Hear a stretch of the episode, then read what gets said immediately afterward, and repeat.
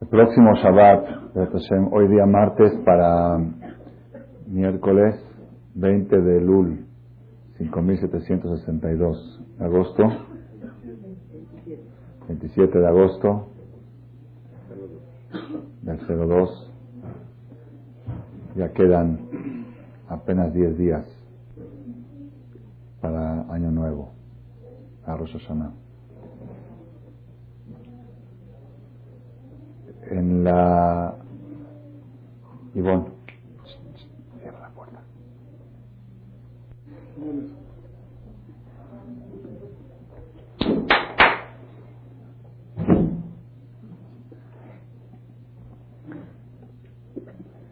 En la lectura del Sefer, nuestros sabios establecieron cada Shabbat, después de leer el Sefer, se lee un párrafo de los profetas que se llama Haftarah.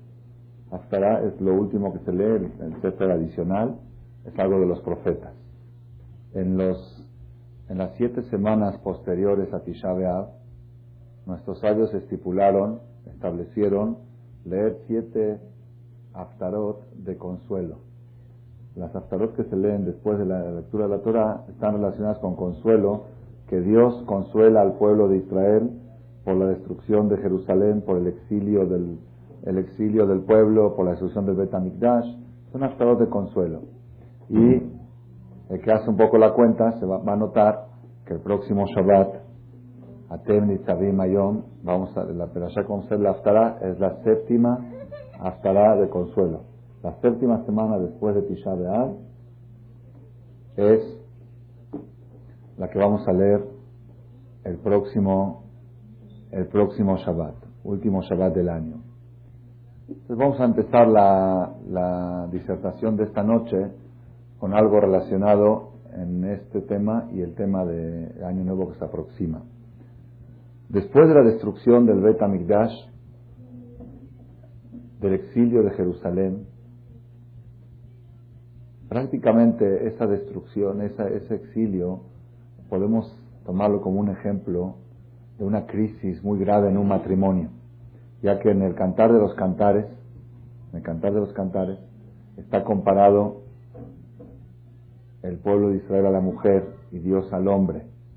Toda la relación histórica es un matrimonio que se inicializó, el noviazgo empezó en la salida de Egipto y el matrimonio se concertó en la entrega de la Torah. Y después de eso, ese matrimonio es muy largo, hasta hoy en día todavía seguimos en el matrimonio, es el que más ha durado, pero ha tenido muchos altibajos. Uno de los altibajos más fuertes, de las crisis más fuertes que hubo en ese matrimonio, fue la destrucción del templo. Una cosa es que el marido esté enojado con la mujer, que no le pase su gasto, cuando Dios para la lluvia y no hay, las cosas no van bien, eso se llama que el marido está enojado con la mujer y le para el gasto. Eso también está mal, pero es crisis.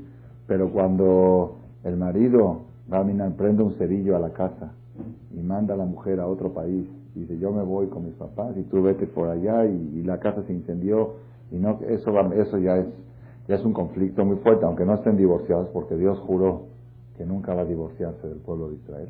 Sin embargo, la crisis, la destrucción del Betamigdash es una crisis muy fuerte.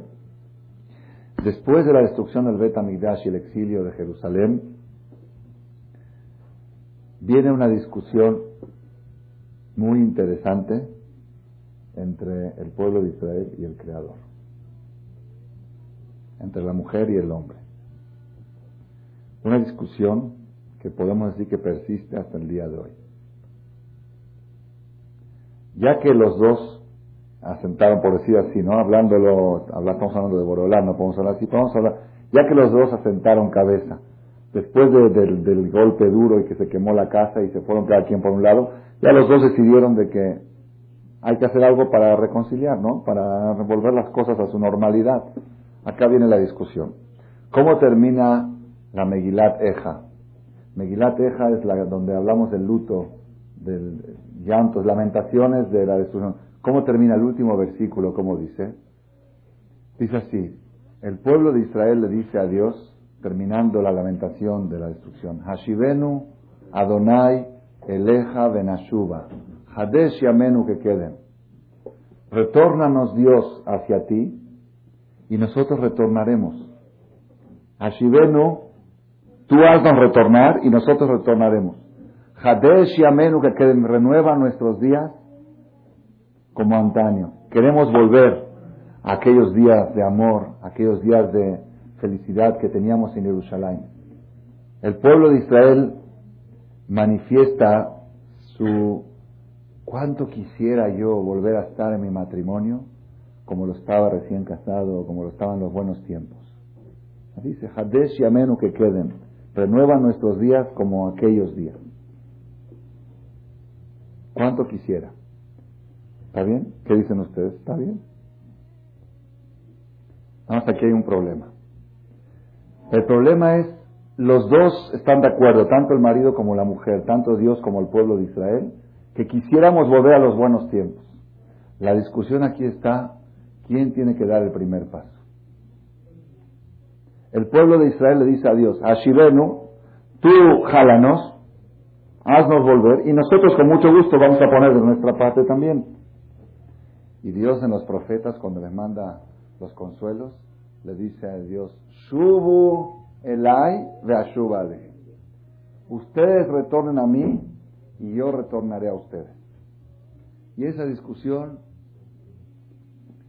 eterna persiste hasta el día de hoy en todos los sectores, tanto en el sector matrimonial, hasta el día de hoy, cuando hay un, pleito en un matrimonio y deciden reconciliarse, nada más se tardan, ya decidieron que se van a reconciliar, nada más ahorita está la discusión, lleva seis meses o un año, a ver quién tiene que dar el primer paso. ¿Quién tiene que decir me equivoqué? ¿Quién tiene que pedir Yo estoy dispuesto a poner mi parte, pero primero que él venga, primero que él agache la cabeza. Y él dice, no, ella. Y así está la cosa. ¿Quién tiene que dar el paso en el matrimonio? Yo no quiero dar respuesta a esta pregunta porque aquí hay de las dos partes. Y aparte, Baruch Hashem, en este público, Baruch Hashem, no hay conflictos en los matrimonios. Entonces, no necesitan responder a esta pregunta. ¿Quién tiene que dar el primer paso? Pero en el matrimonio del pueblo de Israel con Dios, sigue la discusión. Hay personas que dicen, ¿cuánto quisiera yo ser tzadik? ¿Cuánto quisiera yo estar cerca de Borolán? ¿Cuánto quisiera yo? Entonces, ¿qué le, qué le dicen a, decimos a Dios? Dios, tú sabes que yo te quiero mucho, nada más una cosa. Tú jálame, tú haz que las cosas me nazcan, méteme en mi corazón que me enamore del Shabbat, que me enamore de la Torah, y vas a ver como yo a todo dar. Tú méteme, tú, tú préndeme mi corazón. Pero mientras no me lo prendes, pues ahí estamos, ahí seguimos yo por mi lado y tú por tu lado. ¿Y Dios qué le dice al pueblo de Israel? Pitjuli peta, tú abre una puertita que Judos el Mahat, tú da el primer paso y vas a ver como una vez que tú hagas el primer paso, vas a ver como yo voy a regresar a ti, te voy a dar bendición, te voy a dar inspiración, te voy a dar todo, nada más da el primer paso. Haz, haz el esfuerzo donde no, donde no te nace, donde te cuesta. Y es, ahí está todo el punto. Aquellas personas, somos muchos, me incluyo porque cada quien en su nivel tenemos la misma, la misma prueba. Aquellas personas que dicen cuando me nazca, cuando las cosas me nazcan y me salgan del corazón, las voy a hacer. Entonces yo les pregunto, ¿y cuándo te van a nacer las cosas? Cuando, Dios quiera que me nazcan. Una persona me dijo una vez, si Dios quisiera que yo respete Shabbat, él, para él es muy fácil, me pondría en mi corazón que yo quiera respetar Shabbat, yo respetaría. Y si Dios no me puso en el corazón que yo cuide Shabbat, seguramente por el momento Él no quiere que yo lo haga. Ya viste qué obediente que soy. Yo voy con, yo tengo mucha fe. Sí, ahí sí, eso sí Dios pone en el corazón. Pero cuando la Igire no viene el lunes, ¿ok? No dice si Dios quisiera que venga, le pudiera, le cocina el corazón que venga. No, es una desgraciada, es una maldita, es una esta, ¿ok? Estamos invirtiendo los papeles. En cosas espirituales no hay si Dios quisiera. Sí hay, sí, seguro que hay. Pero el sistema de Dios es, tú da el primer paso y yo luego voy. Tú ¿Cuál es el primer paso? El primer paso es cuando no te nace, cuando te cuesta. Y hay gente que dice, ¿qué chiste tiene? ¿Tiene caso hacer las cosas y no las siento? No solamente que tiene chiste, ese es todo chiste. Pero una vez que ya las sientes, ya no tiene chiste. ¿Qué chiste tiene hacer las cosas como uno siente? Pues es normal. El chiste es prepararle la cena al marido cuando no tienes ganas de prepararlo. Cuando te nace y cuando, cuando va a venir con mucha lana y te va a traer un carro de la agencia y todo, seguro ahí, ahí es normal preparar una cena bonita. Pero cuando va a venir sin lana y va a venir con problemas y con broncas y estás de mal humor y todo, tuviste un día difícil y ahora lo que menos se te antoja es preparar una cena. Esa cena es la que vale. Esa cena es la que vale. Esa cena es la que va a resolver todos tus problemas. Donde está la dificultad, donde no te hacen las cosas, y esa es, la discusión eterna. Hashivenu Hashem Eleja Benashuba. ¿Quién va a dar el primer paso? ¿Dios nos va a hacer regresar y luego nosotros vamos a retornar? ¿O subo el y ustedes regresen hacia mí y yo regresaré a ustedes? Y esta, esta discusión, el que observa el cantar de los cantares, Shira Shirim, ahí también está reflejada. El Cantar de los Cantares, que es todo un romance de 10 capítulos, impresionante. Ustedes fíjense ahí que cómo tiene altibajos el matrimonio. Y hay unas partes, hay como tres capítulos tremendos, drama, drama, el matrimonio no funciona. El marido llega en la noche, coldo dido fe, llega a las 12 de la noche, una de la mañana, toca la puerta para que la mujer le abra para entrar a su casa, para dormir, y le dice, todo golpea y dice, Pitjili, ábreme por favor, Ajotí, hermana, Rayatí, compañera, Yafati, mi bella, Tamati, ni ¿cómo quieres que te diga? Nada más ábreme la puerta. Sheroshinim Latal, me estoy mojando, está lloviendo, estoy lleno de rocío, que vosotros y se laila. ¿Qué le contesta la mujer desde la cama? Pashati et ya me desvestí. Ejaja el bashen, ahorita me voy a volver a vestir para abrirte la puerta. Rajasi et ya me lavé los pies. Antes era el piso de tierra, de polvo ya estoy, ya, ya estoy, ya estoy, ya estoy dormida, que ahorita me voy a levantar a abrir. Oye, tu marido te está jazito, se está mojando, está afuera. Yo estoy cansada, estoy. Dodish Shalach Yadominajor, el marido mete la mano desde el agujerito de la puerta y le, la mueve y dice, oye, ya, ábreme, me estoy, me estoy mojando. y apenas me tocó, me, me volví loca por él, así dice la mujer, me volví loca por él. Ahora sí me paré a abrirle. Nada más me paro a abrir Canti di me paro para abrir a mi marido, a mi novio, a mi querido. Veyadai, nada más cuando toco capota manul, cuando toco la chapa, se me, lleno de perfume, del perfume de mi, de mi novio, un perfume riquísimo, y me volví más loca. Ya, ahora sí, abre desesperada para darle un beso. Patachti anile dodi, apenas le abro la puerta, benafshi dodi va, se peló. Ya, así dice, así, así dice, dodi va, se peló. No está. Lo dijo Macabá. Te a mí, ya más, ya cuando ya decidí abrir, ya abrí. Pero, nada más desde lejos me gritó, ¡ay, buenas noches! se ave veró. Mi alma se salió al escuchar su voz. Primero fue con su tacto, luego fue con el perfume y luego al escuchar su voz ya me desesperé. Salí a buscarlo. ¿Dónde está mi novio, mi querido Jacobo, mi castigo? Me lo lo busqué y no lo encontré que de lo anani. Lo llamé y no me respondió. Imagínense una mujer en pijama a medianoche en la calle gritando Jacobo. Pasa la patrulla, me une a Shomerim, a Sobebim va a ir. La patrulla dice, ¿qué hace señora? No, es que estoy gritándole a mi marido buscándolo. ¿Qué hicieron los patrulleros? Ikuni, Pesauni, me pegaron, me hirieron, me quitaban mis joyas, me asaltaron los patrulleros y era México parece. Los patrulleros mismos, Naseue me alay, Shomerá Homot, Benot Yerushalayim. La mujer hace jurar a la gente que ve por la calle, a, quien vea, oye, ¿no viste a Jacobo? ¿No viste a mi, quién es Jacobo? Mi marido, ¿no lo viste? Ishbati et los hago jurar, Intinseu et si lo llegan a ver a mi novio, a mi querido, mata Gidulo, ¿qué le van a decir? Díganle Kijolat Avani. Estoy enferma de amor. Estoy enloquecida por él. Jolat Avani. Una mujer enferma de amor deja a su marido afuera mojándose porque le da flojera de pararse a abrirle. ¿Eso es, enferma de amor? Dijo mi maestro Rabbi Ben David, no es enferma de amor, es un amor enfermo. No es enferma de amor, mi amor está enfermo. Porque si estoy dormida y no le abro a mi marido porque me da flojera, quiere decir que mi amor falta algo en mi amor. Díganle, por favor, búsquenlo. Y ahí está todo el drama. Ustedes, y vienen, las, la, vienen la gente de la, calle y le dicen, Mado dos, ¿qué tanto tiene tu amor? No quieres, búscate otro. Si ese no te quiere, busca. No, Dodita, Adón.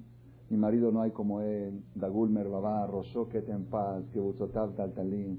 Enab, que Yonim, sus ojos vuelven locos Rojatzod Lehayab, sus mejillas, Jikoman Takim, su paladar, Kuloma Hamadín, cuando sale, cuando habla te vuelve, Zedo de rey, este es mi amor, este es mi querido, por favor, ayúdeme a buscarlo.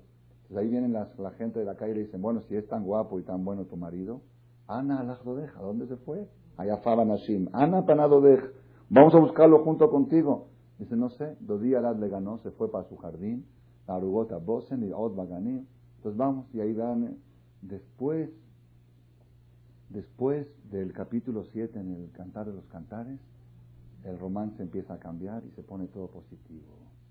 Y ahí se encuentran, dice, Shubi, Shubi, Ashulamit, retorna mi, eh, va, mata Jesús, Zot, Comateja, empieza el novio a alabar a la novia, no hay como tú.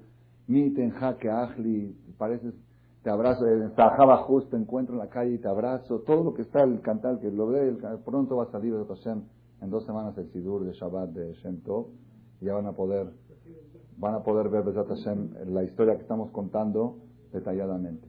Nada más, cuando uno lee el cantar de los cantares y lo entiende, se hace esta pregunta.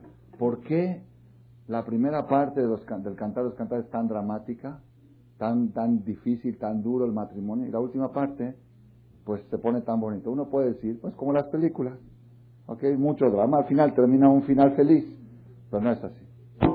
Yo así pensaba cuando era niño, pero ahora que crecí, que crecí, estudié con más profundidad, dije, aquí tiene que haber algún secreto. ¿Dónde está el secreto?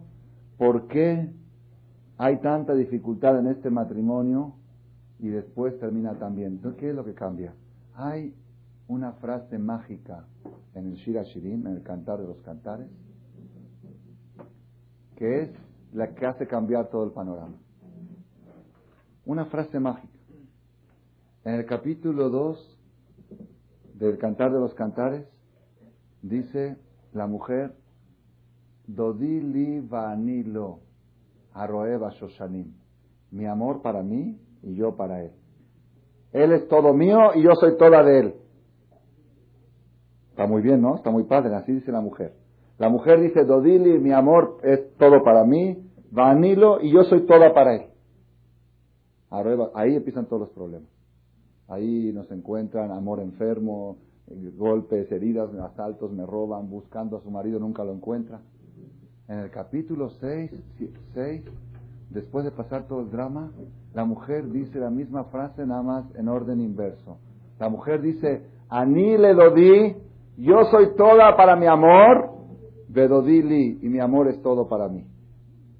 Aparentemente es lo mismo. Ahí está toda la diferencia. Si, el, si la mujer, si el pueblo de Israel está esperando que el primer paso lo dé el Creador, pues lo va a dar. Va a meter la mano por la ventana y le va, la va a mover a la mujer y se va a conmover y va a salir, pero después lo va a buscar. Ahora búscame. Yo ya te busqué mucho, ahora te toca a ti buscarme. Y ahí empiezan los problemas. Pero cuando la mujer llega a la conclusión, el pueblo de Israel llega a la conclusión, subo el ay, yo yo tengo que dar el primer paso para mi amor. Y después él va a dar, él dodili, él va a ser para mí.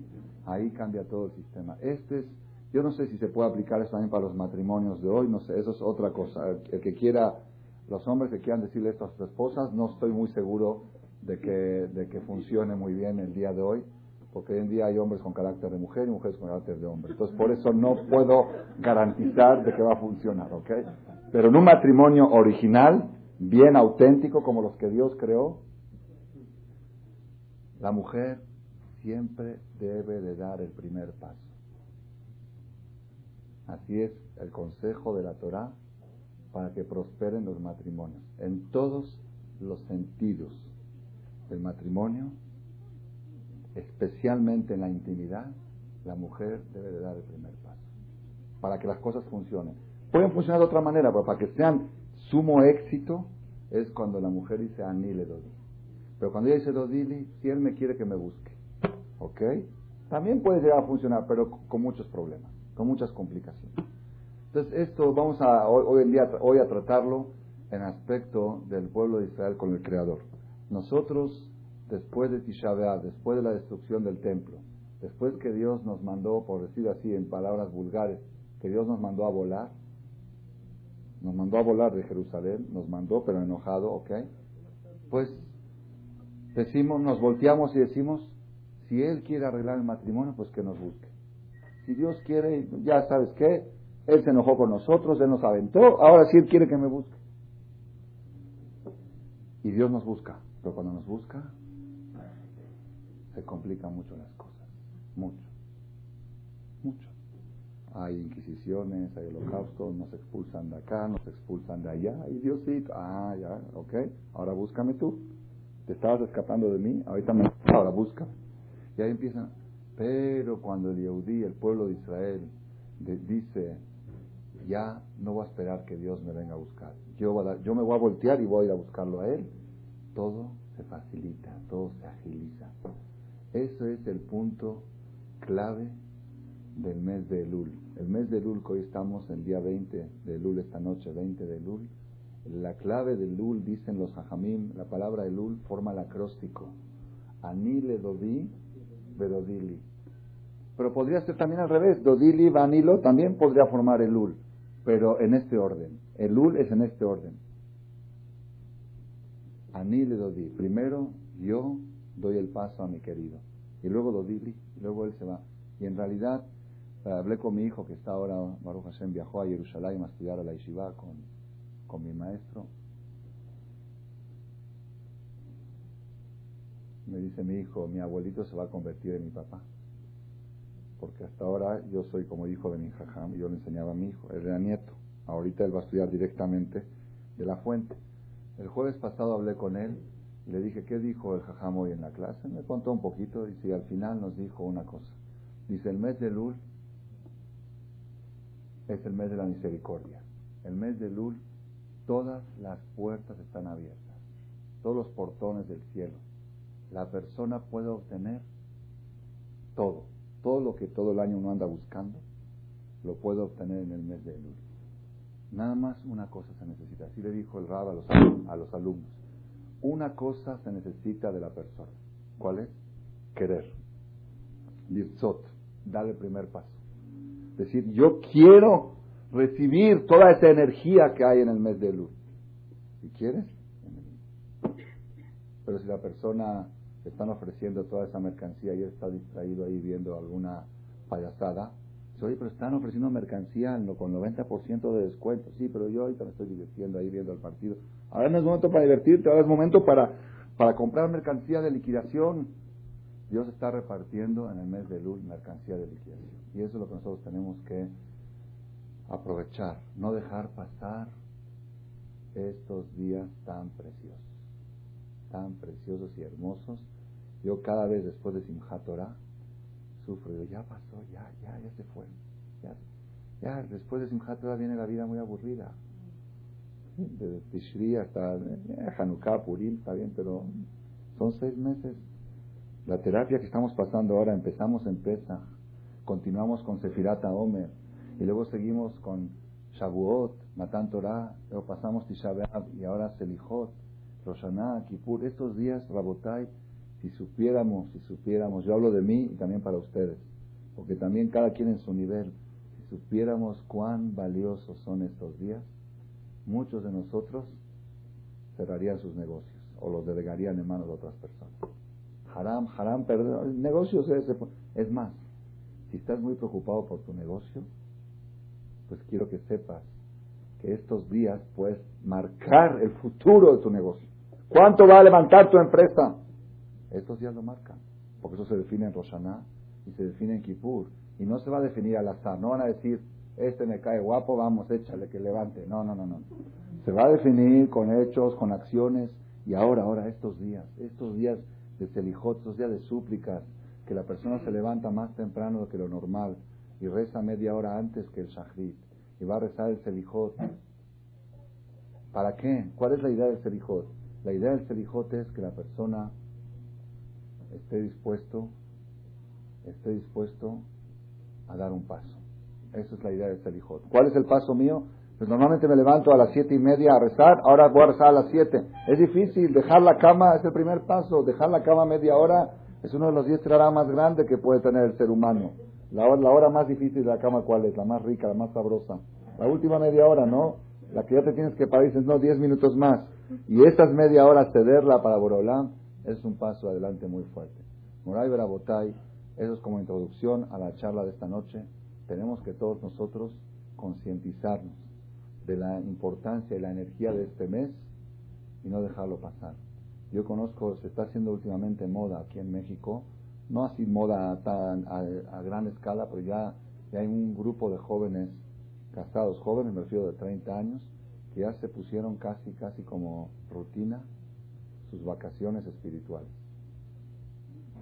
Rosh de Shelul, yo tenía aquí en México uno de los, una persona que me ayudó, de 30 años, así casado con hijos, que me ayudó muchísimo en el tema de la curación de este paciente de Inón, Jaime Inón, que lamentablemente todavía no lo podemos tener aquí, está en el hospital todavía, hoy es su día 34, pero Besrat Hashem al el viernes le dan de alta, Hashem, a ver si el próximo martes lo vamos a poner aquí y vamos a dar una conferencia de agradecimiento a para pero esta persona que me ayudó, él fue el que me hizo la movida para que el, doctor cirujano de aquí viaje en avión a Veracruz a traérselo en ambulancia y convenció a este y, y, me y me ayudó a traer un doctor de San Diego para que supervise todo lo que se está haciendo. Este muchacho me dice, me tengo que pedir disculpas que no voy a poder seguir estando con usted. El martes me voy de viaje. Tengo hace tres semanas. Digo, ¿a dónde? Yo ya tengo ya cuatro años que me voy con mi esposa y mis hijos desde Rosh de Shelul hasta Simchat Torah a una yeshiva dejo mis negocios delegados y ya me, preparo de seis meses de antes.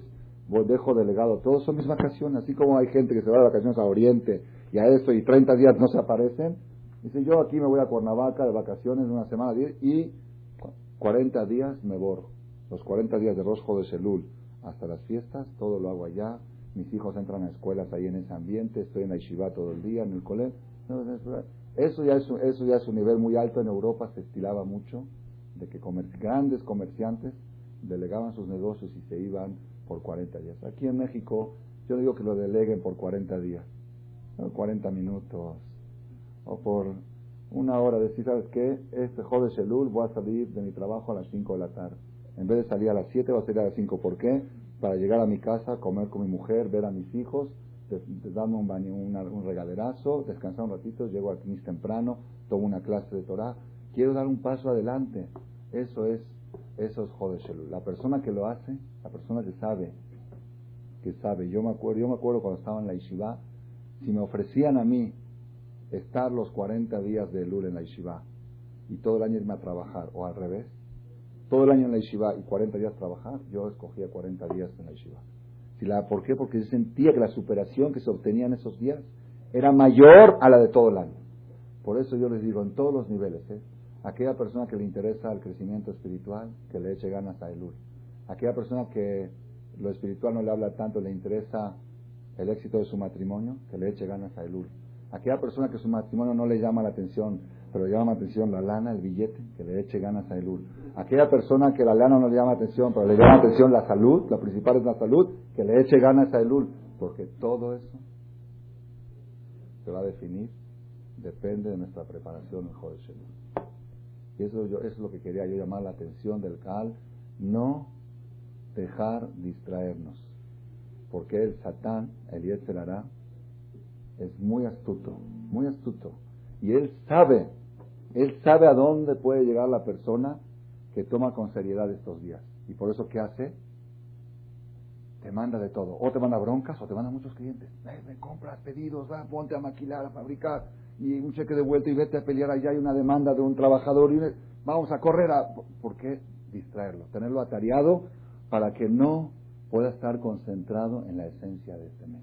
Porque él sabe, él sabe. Hay un libro que se llama Mesilat Yesharim, Rabbi Moshe Haim Lotzato. Y él escribe ahí una de las, para mí, a mi parecer, es una de las filosofías más grandes que existen sobre la tierra no solamente en la Torah, en toda la filosofía del mundo, eso que está escrito en ese capítulo para mí, todos los capítulos son preciosos, pero este es en el capítulo número uno. Perdón, en el dos. En el capítulo dos del Mesilat y Sharim. Dice algo que yo lo estoy hablando para mí porque todos lo necesitamos escuchar. dice así. Dice, hay dos tipos de Yetzerara. Yetzerara es el instinto del mal que tiene como objetivo provocar a la persona el mal para que la persona lo doblegue y pueda superarse con el bien. Ese es el objetivo de... Pero hay dos tipos de yetzerara. Hay un yetzerara que incita a la persona a pecar. Dice, échate este taco, no, es kosher, no pasa nada, Dios, Dios es bueno, Dios perdona. Dios es bueno, ya sabes, eres como un padre, padre perdona. Luego que te echaste el taco, sube yetzerara arriba con Dios y le dice, ¿ya ves cómo son los judíos? ¿Ya ves cómo se comen tacos taref? Oye, pero tú lo hiciste, yo hice mi chamba, él no hizo la suya. Mi trabajo era picarlo, ¿ok? Y el trabajo de él era gritarme y decirme no, ¿ok? Y así es. Luego Dios dice, tienes razón, le mandas, tienes razón, este merece, por haberse echado los tacos, merece unos cólicos de dos, tres días en el estómago, unos dolores aquí, ¿ok? ¿Qué dice el Yeser hará? Déjame que yo se los doy, los cólicos, déjame que yo se los doy. ¿Por qué? Porque me dan ganas, merece, porque, oye, eres un desgraciado. Lo hiciste que haga el pecado, viniste a acusarlo, y ahora tú quieres ejecutar, eso es el diablo, ese es el Satán. Es Satán, Satán, por eso se llama Satán. Un niño que le dice al otro, rompe el cristal, yo no le digo a nadie, no va a pasar nada. Y después de romper va y lo acusa con el director. Y el director dice, hay que darle 10 latigazos. Dice, déjame que yo se los doy. Ese es el diablo. Ese es Satán. Ese Satán, más o menos ya lo conocemos. Sabemos que existe y cada vez que hacemos algo malo le echamos la culpa a él es el Yetzerará, es el Satán. Pero tenemos que saber que hay otro Yetzerará. Y esta es la novedad revolucionaria de Moshe Haim Lotzato, que estuvo hace 400 años. Y dice que este, el segundo Yetzerará que vamos a decir ahora, es el más duro de todos, el más difícil de todos. Ese, es el, duro. Y los otros se pueden, de una manera uno puede vencerlo. Un día dice, no, ya no me lo como, yo sé que es haram, no quiero tener cólicos, no quiero... La persona se hay un yesterará el más duro. ¿Cuál es? Hay un yesterará especial que le dice a la persona, no pienses. No pienses. Corre, corre, corre, allá, acá a cubrir. Eh, eh, aquí un herey, aquí un tour, aquí un va, va a cumplir al hospital, va a visitar a este, va a visitar al otro, paga, cobre. Domingo, sábado, la noche, de al... haz todo, no pienses. No te detengas ¿Por qué? Dice el Mesías de Shalim. Porque sabe el que la persona que se detiene a pensar un minuto, así dice él, regacat, puede cambiar su vida a 180 grados. Y todo el trabajo del Yetzerara de 30 años se le echó a perder en un minuto. Entonces por eso le dice, lo atarea, lo atarea. Y hoy en día, mashallah, con la tecnología, con las películas, con los videos, no hay un minuto libre. Estate bien, bien ocupado ¿Para qué? Para lograr una cosa que no piensa.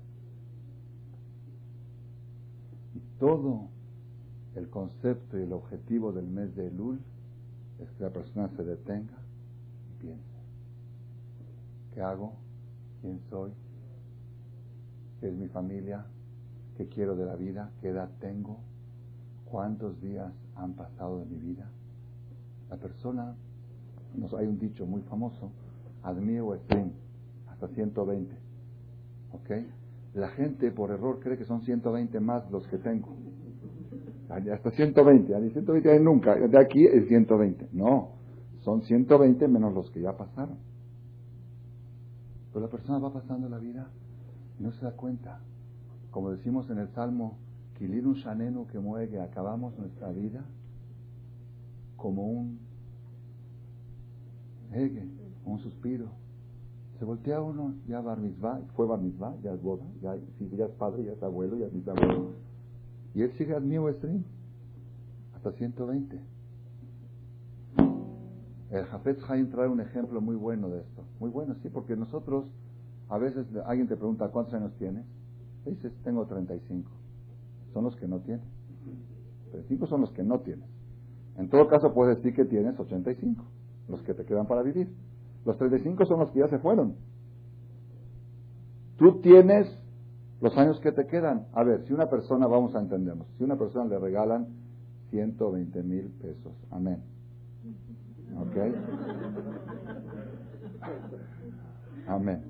Porque ahora no necesito mucho para pagar el hospital del muchacho, ¿ok? No necesito 100, necesito un millón doscientos, no me importa. Okay, alguien me regala, alguien te da 120 y te gastas 35. Yo te pregunto, oye, del regalo que te di, ¿cuánto tienes? ¿Qué me dices? 35 no, tengo los 75 que me quedan. Dios te, te manda al mundo con 120 años de vida. Te gastaste 35. ¿Cuántos tienes? 85. Y sin embargo la gente, ah, cada día que pasa la persona tiene menos años. Entonces quiere decir que un niño de 5 años tiene 115. Un joven de 20 tiene 100. Uno de 40 tiene 80. ¿Ok? Entonces sería la cosa de que, de que los mayores se tendrían que parar ante los niños. Así debería de ser, porque el mayor, el que tiene 80 años ya, tiene 40 nada más, y el otro tiene 100. Ok, así tendrían que voltearse los papeles. Y sin embargo, no. ¿Cuántos años tienes? 30. Rabotai, ¿qué es esto? ¿Qué es esto? Jafet Haim trae un ejemplo muy bueno, muy precioso. Eso es muy bueno para todos, para los jóvenes, para los mayores. Jafet Haim dice que un, un muchacho, 18, 19 años, estaba trabajando, ganaba para vivir poquito, empezaba apenas de empleado, le daban 500 pesos a la semana, 1000 pesos a la semana. Fue y se compró la lotería de fin de año y le brilló la suerte. A los 19 años ganó el premio un millón de dólares. Usted sabe en la televisión, todos, vamos a entrevistar a este joven afortunado, mira cómo la vida ya le, ya le iluminó desde el principio, qué futuro le espera.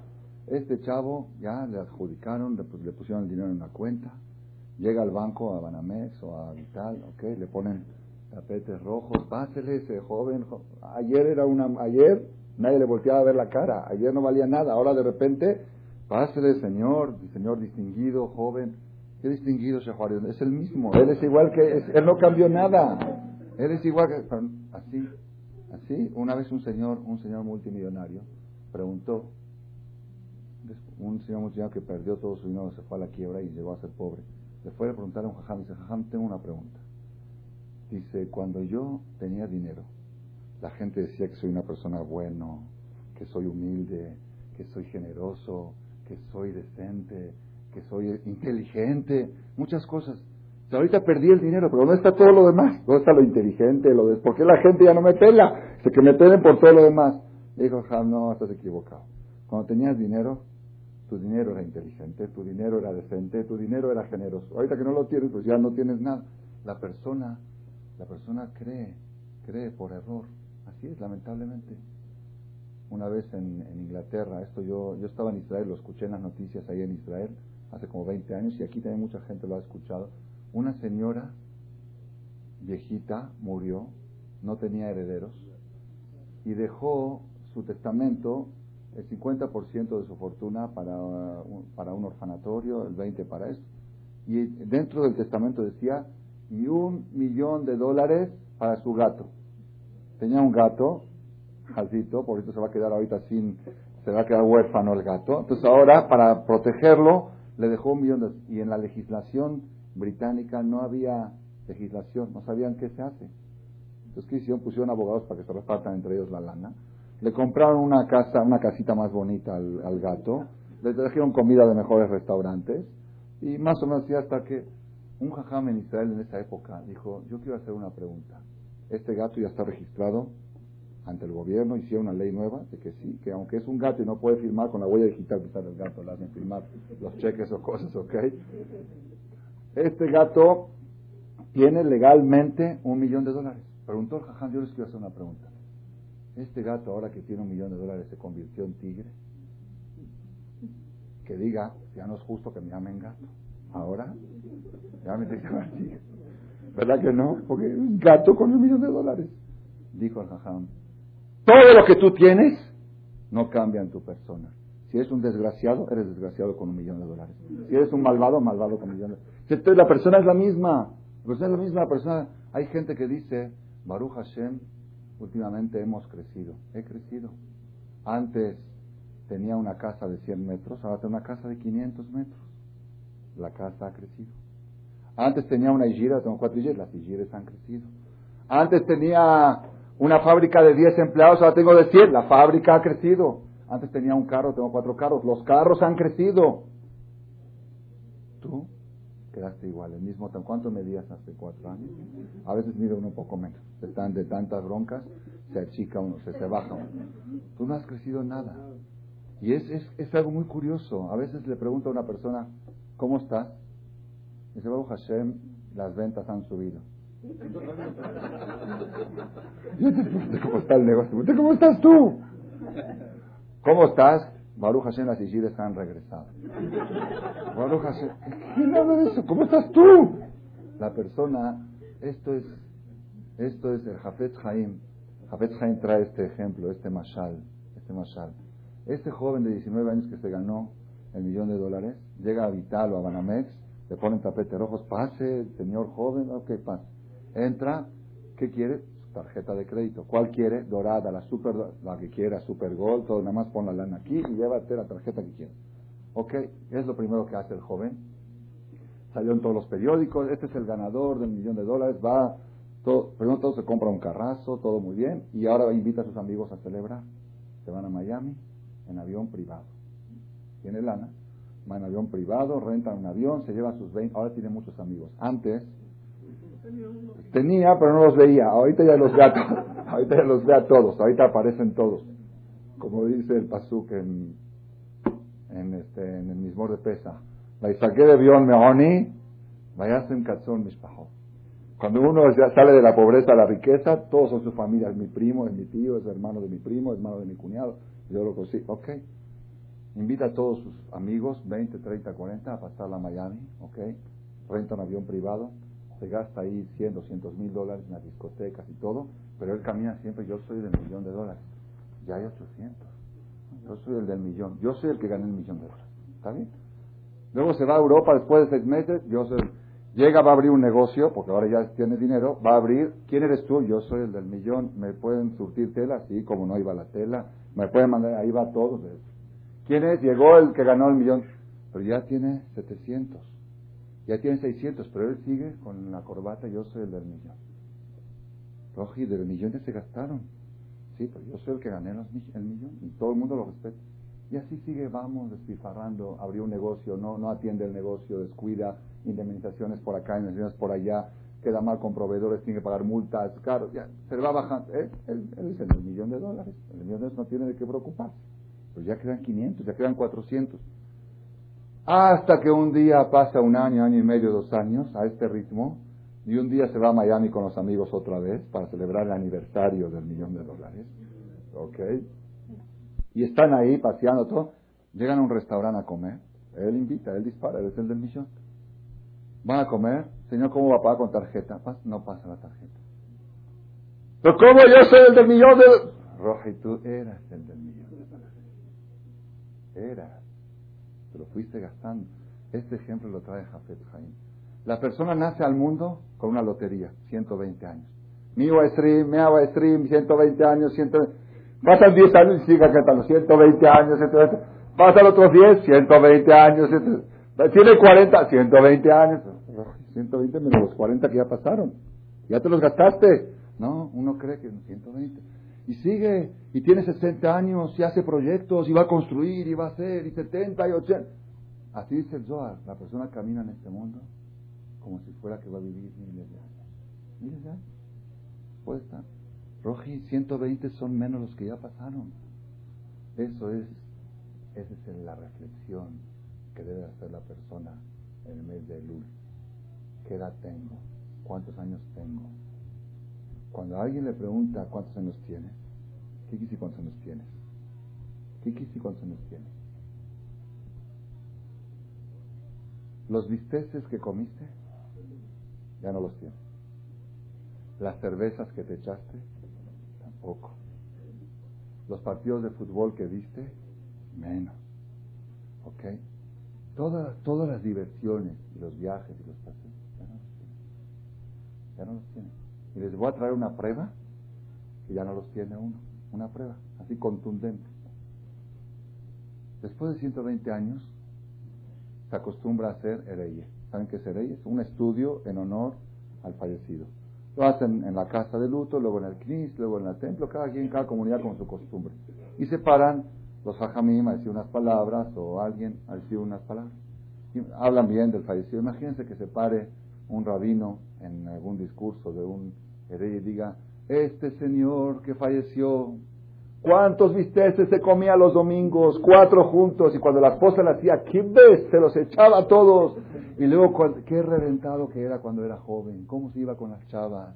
¿Cómo se iba a divertir? ¡Qué hombre! ¡Qué jo Si un jajam se para a hablar así, ¿qué le dice? ¡Ay, ay! ¡Ay! ¡Qué pena! ¿Por qué ay? Y en la vida cuando lo hacía no era ay, no, en la vida era, era de la vida, pero ahora decirlo es ay. ¿Por qué lo que antes era orgullo ahora se convierte en ay? ¿Saben que si ay, ay, que sí da pena? Si eso era, era causa de, de, de, era bandera. Yo fui reventado. Y ahorita cuando el jajam lo dice, no, ay, ay, no lo diga. ¿Por qué? ¿Saben por qué? Entonces, ¿qué se dice en el Ereí? Se dice, qué bueno que era. Cuando venía al Knis, cómo rezaba, cómo tenía la sonrisa en la boca, cómo le gustaba ayudar a cualquier necesitado. ¿Por qué eso lo cuentan? ¿Por qué los visteces no lo cuentan? ¿Por qué el reventón no lo cuentan? ¿Saben por qué? ¿Por qué no cuentan los paseos y los viajes? ¿Saben por qué? Porque en ese momento, momento de la verdad, todos sienten dónde están todos sus visteces. No están todos esos viajes, no quedó nada. De eso no quedó nada y hasta da pena de hablar. Pero de las obras buenas que hizo, de de la ayuda que hizo, de eso, chance y ahorita sí, su alma ahorita lo está disfrutando, lo está saboreando. Entonces por eso de eso vamos a hablar, de lo que tiene con él. Sabotai, cada día que pasa sin hacer algo positivo, algo bueno, es un día menos. Y cada día que pasa haciendo cosas positivas es un día más. Si yo te pregunto cuántos años tienes, depende. Si en esos 30, 40 años hiciste cosas positivas, tienes 40 años más. Eso los llevas contigo. Las cosas buenas que hiciste en el día las llevas contigo. La comida que comiste en el día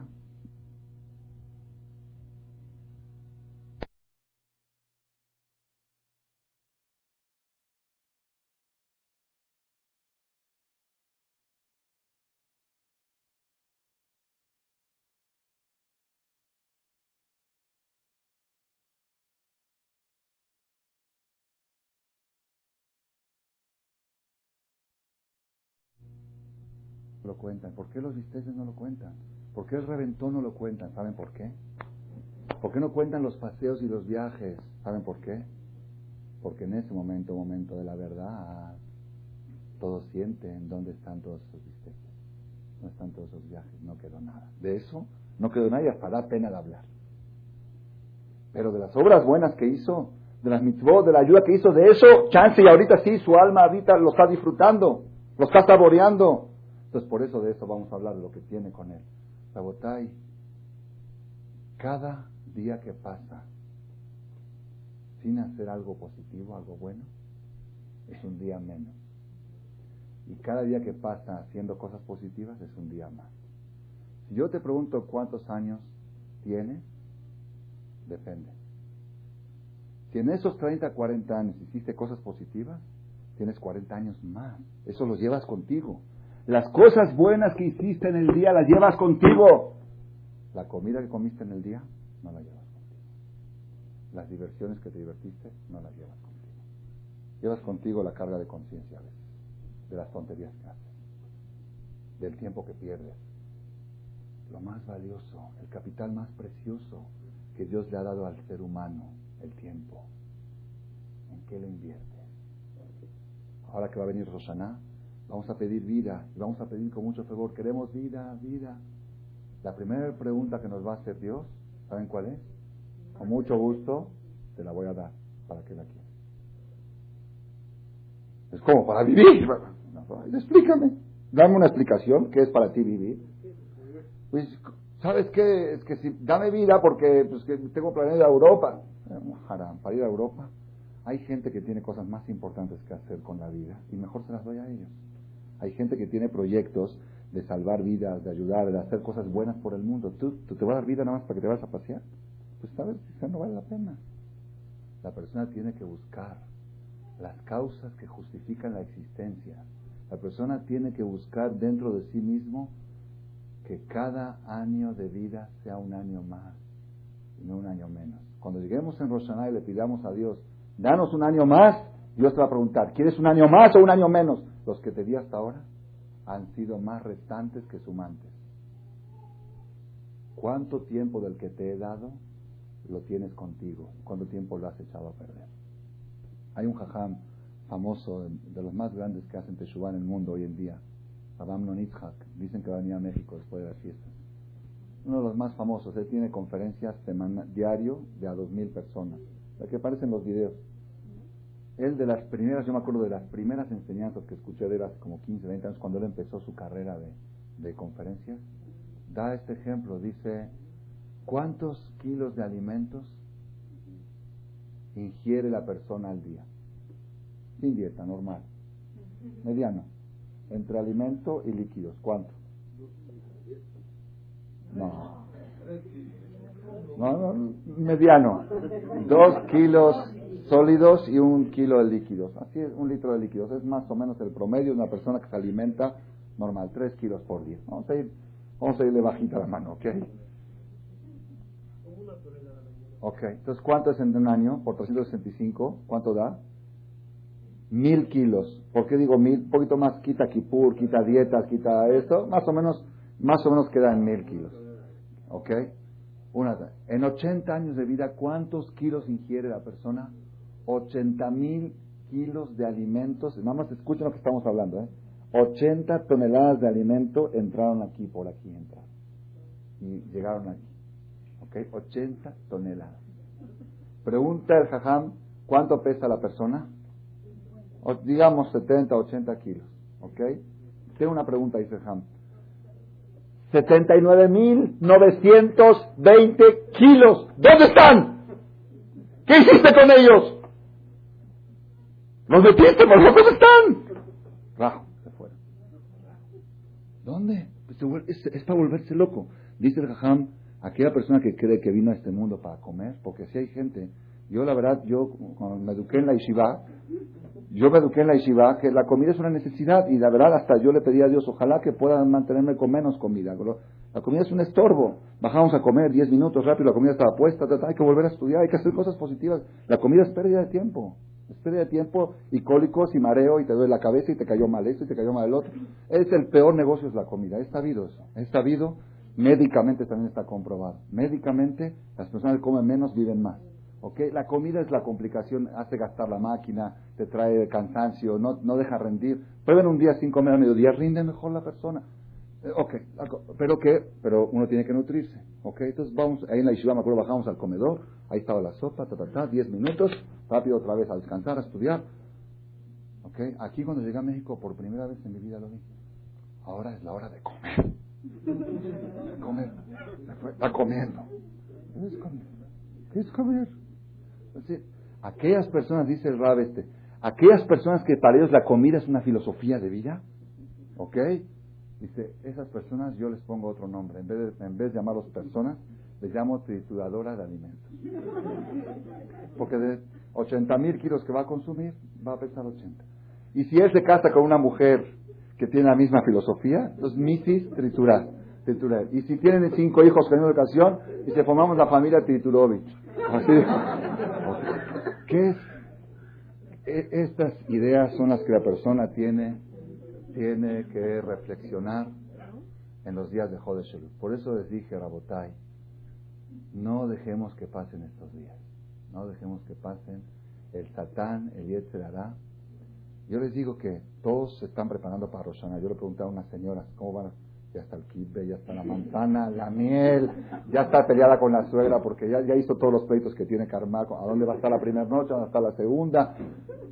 esos, todos esos preparativos son, son importantes, no estoy menospreciando. Hay que preparar y hay que preparar miel y manzana y granada.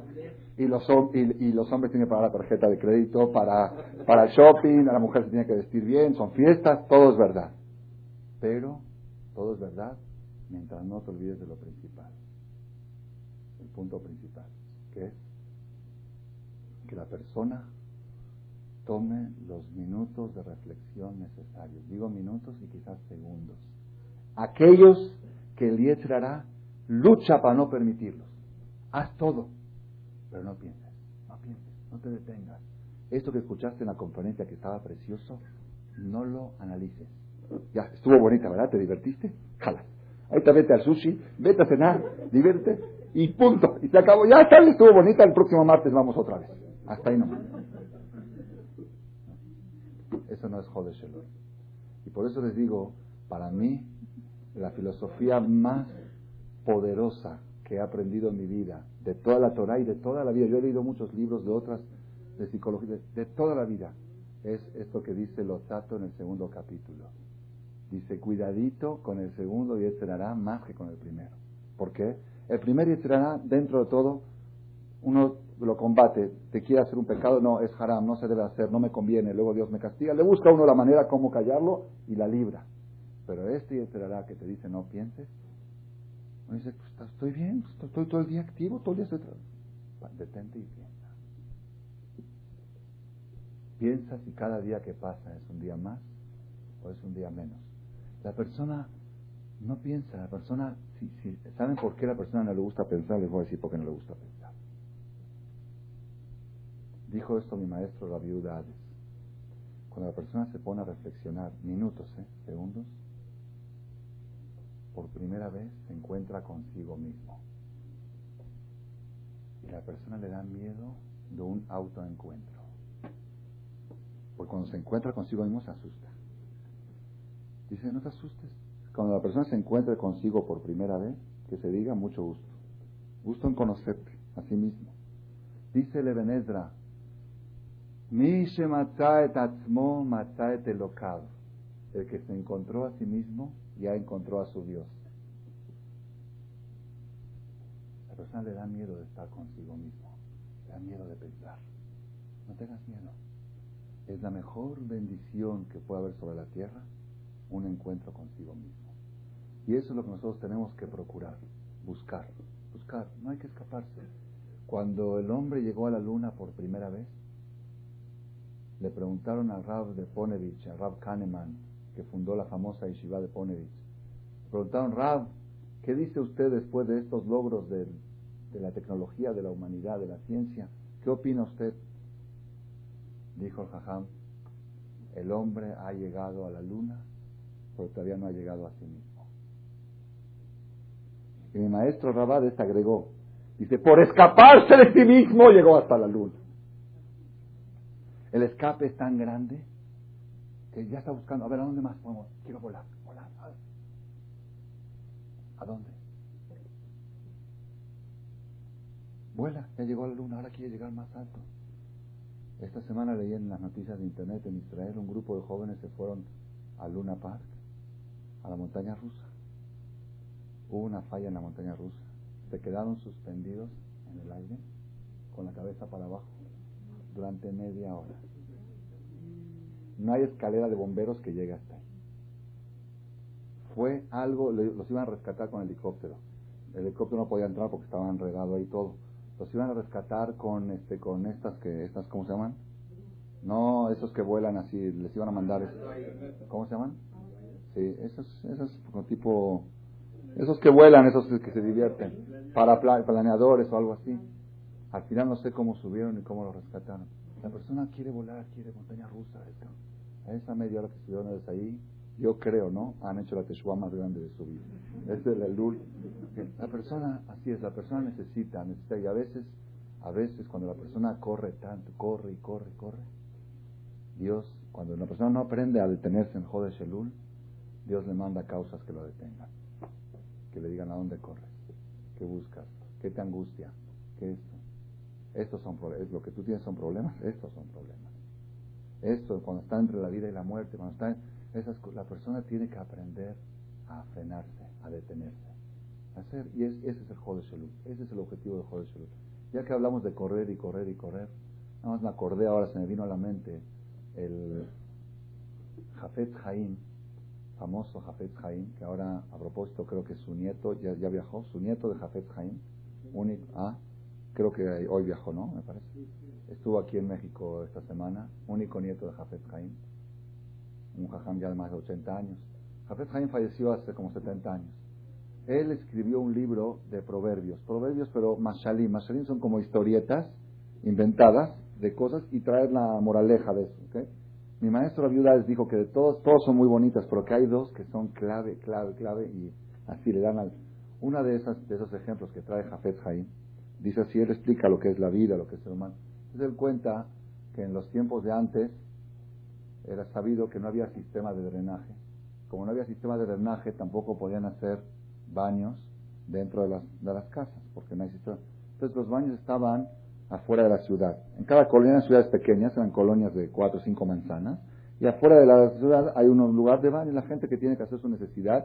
La Gemara dice, Baruja ir bendito tú en la ciudad, es aquella persona que tuvo la dicha de tener su casa cerca del baño. Así dice la Gemara que la casa es por qué, porque a veces gente por flojera no van, no caminaban y eso trae enfermedades. Entonces tener una casa, un departamento, subían los precios, más cerca del baño costaba 30 mil dólares, más bajo, así. Eran los conceptos de los tiempos de antes. Entonces así cuenta Jafet Haim, que una persona estaba en el mercado principal de la ciudad, estaba en todas las, está la, ¿cómo se dice? La, el tianguis, lleno de, gente y todo, y de repente le dieron cólicos, cólicos, pero, con perdón ustedes, pero durísimos, durísimos, que ya no se estaba aguantando y ya, ya se iba a soltar. Ya, entonces el, hombre jacito desesperado, desesperado empezó a correr, a correr a tres, cuatro cuadras hasta llegar al baño. Empezó a correr, pero de manera desesperada, tan desesperado, que el que lo vio le dijo, ¿a dónde vas? Dijo, no me preguntes. Entonces dijo, seguro hay una bomba, un atentado, un terrorista. Empezó a correr atrás de él. Cuando la gente vio dos corriendo desesperados, dijeron, seguro hay un terrorista. Se fueron corriendo diez. 20, 30, el que veía corriendo 20, 30 personas dijo, aquí es, aquí es algo, se está, está temblando, se, está uniendo. Entonces empezaron a correr 50, 80, 100, todos que veían, la gente veía de los balcones, bajaban de las casas, algo está pasando, seguro entró el, el antrax, viene un ataque químico, alguna cosa está pasando. Y empezaron a correr mil, dos mil, tres mil, toda la ciudad corriendo, pero todos, todo, todo, toda la ciudad vacía y todos corriendo. Y este después de tres, cuatro cuadras, cuando este llegó al baño, se, voltea y ve. ¿Qué pasó? A ver, me dice, no, yo nada más. Pasó una vergüenza. Dice, que yo nada más iba aquí. Y tú se me a eso corrimos. Yo, le dije, corre atrás de mí. Así dice Jafet Haim. Dice Jafet Haim, todo el mundo anda corriendo. Hay un millonario, un rico, que Mejnun, Mejnun, porque tiene mil millones de dólares o más, y no tiene un segundo para respirar. Yo ah, sé, de lo que estoy hablando. Le hablas, está en una cita. Le hablas, está en una junta. hoy no va a comer con la mujer porque tiene junta con los de Hong Kong. Mañana porque tiene cita de esto. Hoy porque no tienen tiempo. El señor tiene 70, 80, 90 años, pero está, está corriendo a hacer fortuna. fortuna Entonces, si tú le preguntas a uno, oye, Mashallah, tú ya tienes para vivir. ¿A dónde corres? está, él está corriendo. Si él tiene más que yo y corre, pues yo también. Entonces va a correr atrás de él. Y, todos corren. Nadie sabe atrás de quién. Nadie sabe. todos están corriendo De repente llega un día y avisan el señor fulano que todos corrían atrás de él, que todos, que era el que llevaba la... ¿Está? ¿Sí? Ya le tocó el cólico. ¿Ok? ¿Sí? Y por favor están todos invitados a Córdoba. Y ya, ya llegó, llegó su tiempo. Algún día va a llegar, ¿no? A, donde, a todos corren para llegar allá. ¿O a dónde? ¿O hay otro lugar a donde llegar? ¿Hay otro? Ah, ¿Ustedes conocen a alguien que ha llegado al final a otro lugar? Yo, todos los que han corrido al final, han acabado. Mi maestro, la viuda de Shlita, cuando estuvo aquí, yo lo acompañé la primera vez en el año 82. Llegaba a casas de multimillonarios, veía casas lujosísimas, gente que daba acá y todo. Lo primero, su primera reacción, así me decía a mí, no se lo decía a la persona, me decía, la verdad, yo tengo mucha compasión a esta gente. Digo, ¿por qué, Ra? Yo les tenía envidia y él le tenía compasión. Digo, ¿por qué, Ra? Dice, con casas tan grandes, ¿cómo se van a acomodar después de 120 años con dos por dos? No van a caber. Si ahorita necesitan 1500 metros cuadrados, ¿cómo van a caber en un lugar? Dice, la verdad es, un contraste. Dice, yo tengo un departamento de 100 metros cuadrados, 100 metros a 2 metros cuadrados, más o menos, más o menos este, está, ese es el 4%. Pero de 1500, 2000 metros, casas a 4 metros cuadrados, se vuelve loco uno. La persona corre y corre y corre y no sabe a dónde corre. Todos al final, todos van a llegar allá, afuera, como le dicen. ¿Okay? Bueno, entonces cuando llega el momento que avisan, fulano ya llegó, ya, ya, párense, ¿no? Y ahora sí párense. ¿A dónde? A Córdoba. Van a Córdoba, ¿saben qué me refiero, no? Que hay un lugar donde los, o otro lugar, llegan allá, empiezan a hablar, qué buen hombre que era. Dice, bueno, está bueno el business, ya ves que conviene tener lana, te hablan bien de ti y todo. Digo, ahora seguimos el camino, sale la carroza y vamos. Y vamos allá. Llegan allá y abren una fosa, lo meten, echan tierra. Ven tú a echar una pala, ven tú a echar otra. Es misma, es, está todo misma, todo muy bien, muy bien, bien. Yo me acuerdo una vez me tocó estar en un entierro de un personaje aquí de la comunidad. Cuando se regresa uno dice, ¿ya? ¿Jalas? Y todo, todo lo que corrió, aquí, a esto corríamos y a dónde, y ahora, y, bueno, y, la lana se la llevó ahí, se la pusieron ahí. No, no, ahí no ponen. Nada más un mejrún. Había una vez un, un este, un goy rico que prestaba, que él era generoso, y vinieron a pedirle un préstamo. Un préstamo, vinieron tres personas a pedirle un préstamo. Un judío, un musulmán y un cristiano. Los tres vinieron a pedirle un préstamo. Entonces él dijo, miren, yo les voy a prestar sin intereses, pero con una condición. Que a mí me lo tienen que pagar. Yo no tengo herederos. Si me llego a morir antes que me lo paguen, lo tienen que poner en mi tumba. Así él, él ordenó que le pongan la lana en su tumba. Está bien. ¿Cuánto le prestó a cada uno? Por decir así, ¿no? Mil dólares a cada uno, una, una cifra. Ok, bueno, el señor murió antes que le paguen. Cuando venció el plazo, vino el musulmán, en toda honestidad, agarró mil dólares y puso ahí, se enterró ahí en el país. Vino el otro cristiano, agarró mil dólares, lo puse. Ok, cuando llegó el turno del judío, ¿qué hizo? Hizo un cheque por tres mil dólares al, al, como dice, únicamente a nombre del beneficiario cruzado, lo puso ahí, se llevó los dos mil, le puso tres mil, le puso tres mil quinientos con interés está. ¿Ok? Rabotai, nadie, nadie se lleva nada. Nadie se lleva nada y todo eso la persona necesita, esa es la reflexión que debe de tomar el Yehudí en Jode Shelul. Jode Shelul, ¿a dónde corre? Para, Fred, frénate, detente. Los días que vives, ¿son un día más o son un día menos? Esa es toda la reflexión. Si son un día más, entonces ahora tienes derecho a llegar en Roshaná y pedirle a Dios, quiero un año más. Pero cuando vas y le dices a Dios, quiero un año más, y Dios te dice, pero los que te he dado hasta ahora han sido menos, estamos en un conflicto.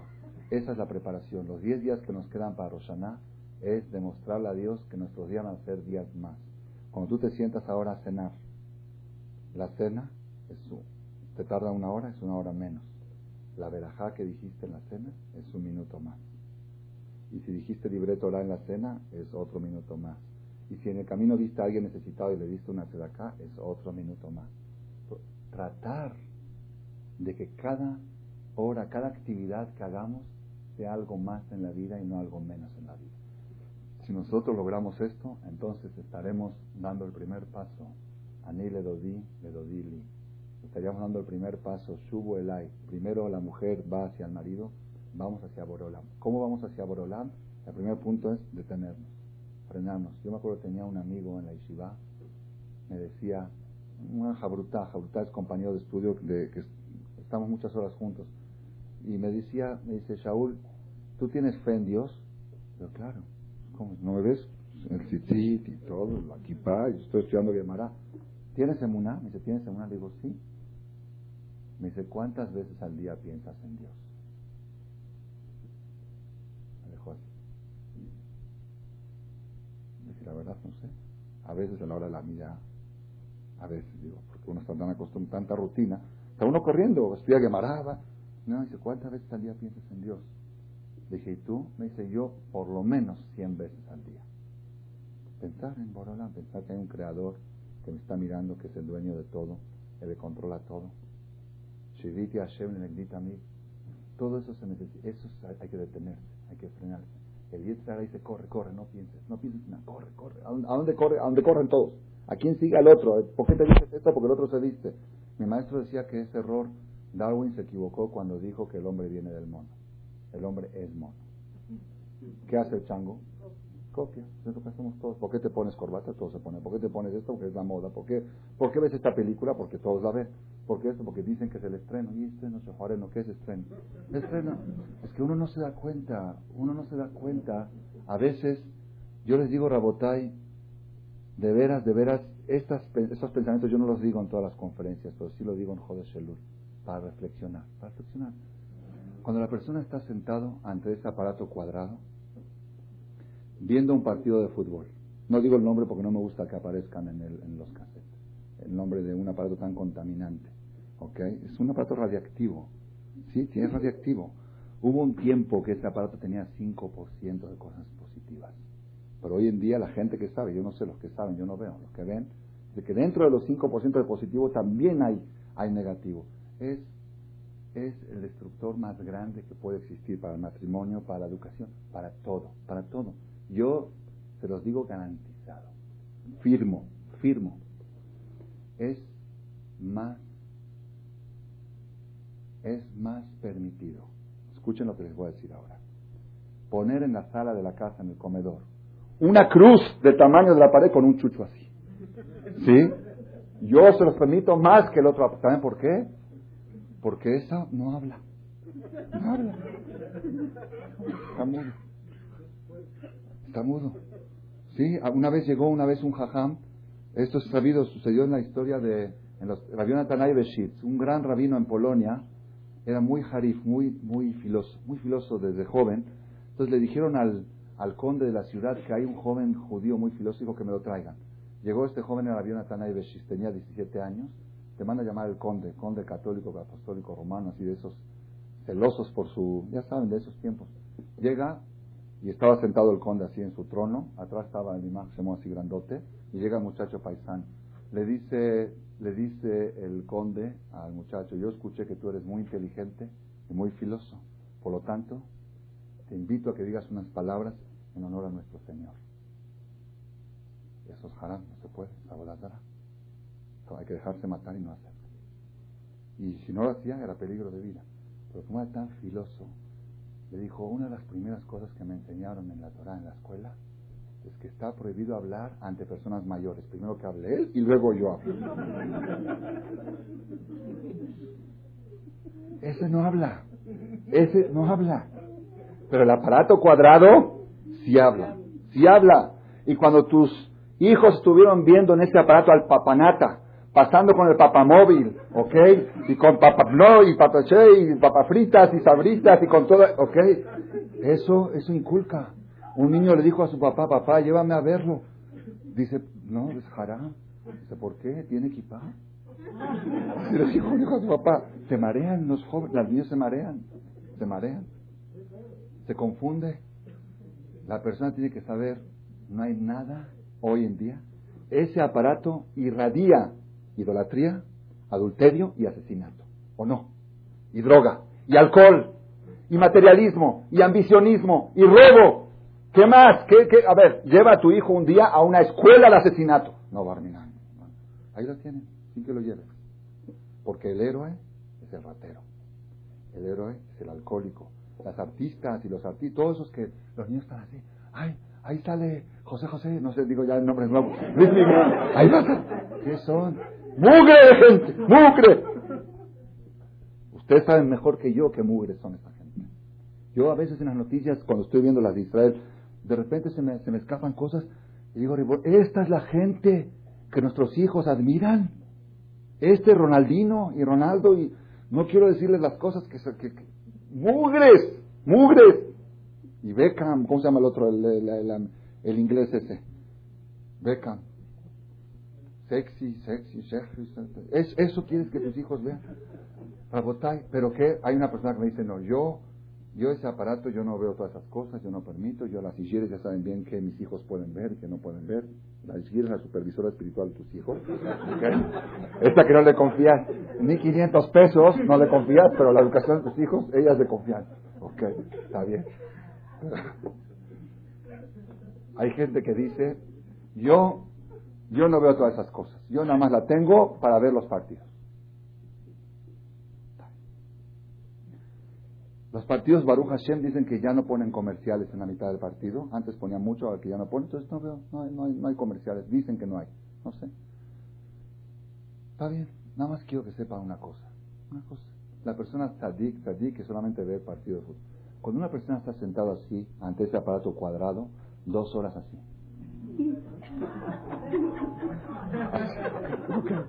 Yo quiero que sepan ustedes qué está pasando en estas dos horas. Escúchenme lo que les voy.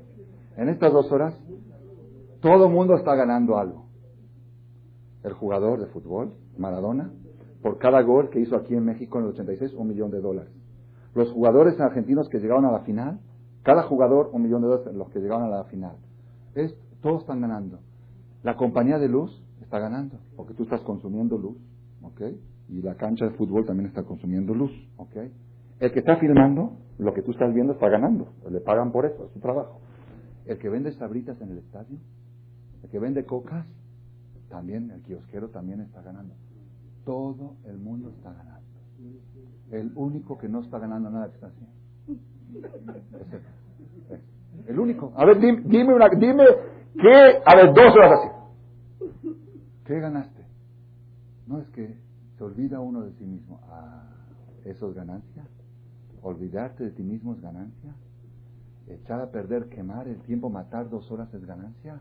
Entonces, ¿con qué cara vas a llegar a Dios en Kipur y decirle quiero más tiempo si tú, estás buscando escaparte de Él? Moray Brabotay, hay que buscar hacer cosas productivas. Créanmelo, a mí, a mí también me atrae el fútbol. Yo de chiquito era muy aficionado al fútbol. Y llegaba y le decía, papá, ganamos, ganó River, ganó River. Yo era de River, ganó River. Uno de los de ahí, de Argentina. Ganamos, ganamos. ¿Quién ganó? Ellos ganaron. ¿Tú qué ganaste? así me dijo. Me dijo, tú le echas porras y ellos se burlan de ti. Los jugadores se burlan de ti porque tú los mantienes. Si no habría un idiota como tú que le eche porras, no tendrían de qué comer, se morirían de hambre. ¿Qué ganamos? ¿Ves? ¿Te gusta el fútbol? Ve a jugar tú. Haz ejercicio. Ellos están ganando. El que juega sí gana porque está así. Mi equipo, mi equipo, mi equipo, ¿qué es tu equipo? Todo eso. ¿Y saben por qué lo hacemos? Porque el otro lo hace. Yo, ¿por qué me hice hincha de River? Porque mis amigos eran de River. Y porque así es toda una cadena. Y el otro porque el otro. Y al final es toda una bola de. Una bola de, detergente, de nada, que se, se, desvanece. Por eso digo, Robotay, estos 10 días que nos quedan hasta Roshaná, vamos a tomar de veras minutos o segundos de reflexión. Días más o días menos, minutos más o minutos menos, vida más o vida menos. Cuando vas a ver un partido, si no aguantas el hará, velo. No, es haram, no, no estoy hablando ahorita de haram, ¿eh? pero nada más sabe que estás echando al bote de basura dos horas de tu vida. Y quiero que sepan que al que le sobran horas, que me las pasan y a mí me faltan. De veras. Necesito, estoy desesperado. Le hablé a mi hijo a Israel ayer, hablé otra vez con él. Le dije, Morde, ¿te sobra tiempo o te falta? Dice, no, papá, no tengo ni tiempo para lavar mi ropa, estoy absorbidísimo. Se me paro a las seis de la mañana para escribir las clases. No, no da basto. Eso, eso es una persona activa, una persona que está invirtiendo su tiempo en algo positivo. Vamos a tratar de Baraj de tomar minutos de reflexión de aquí hasta Rosh Hashanah y seguramente esa reflexión se va a considerar como Anile Dodi, yo para mi querido, Shubu Elai, retornen hacia mí, y entonces va a ser Dodili, mi querido para mí, va a ser Ashuba Alejem, y vamos a tener el Zehut, Hadesh y Amenu que queden. Escura mis votos y buenas noches.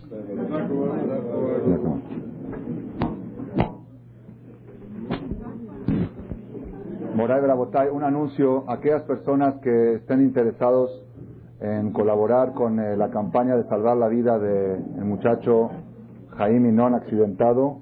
La cuenta del hospital está en 1.300.000 pesos.